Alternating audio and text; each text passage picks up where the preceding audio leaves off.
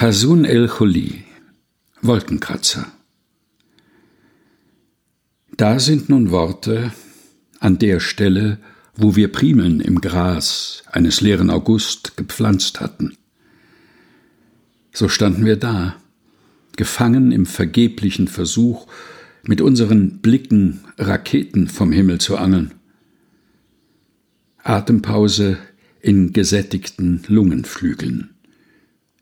An der Stelle, wo Flugzeuge das Blau am wolkenlosen Himmel bedeckten und sich die Stadt für Bruchsekunden in Ehrfurcht verdunkelte, zogen Reste von Landschaften auf seelenlosen Autobahnen an uns vorbei. Und die Tage fielen zu Boden wie Bilder von rissigen Wänden. Hassun el-Kholi Wolkenkratzer. Gelesen von Helga Heinold. Aus dem Mitlesebuch 144 Jetzt bleiben Fragmente. Erschienen im Afeier Verlag.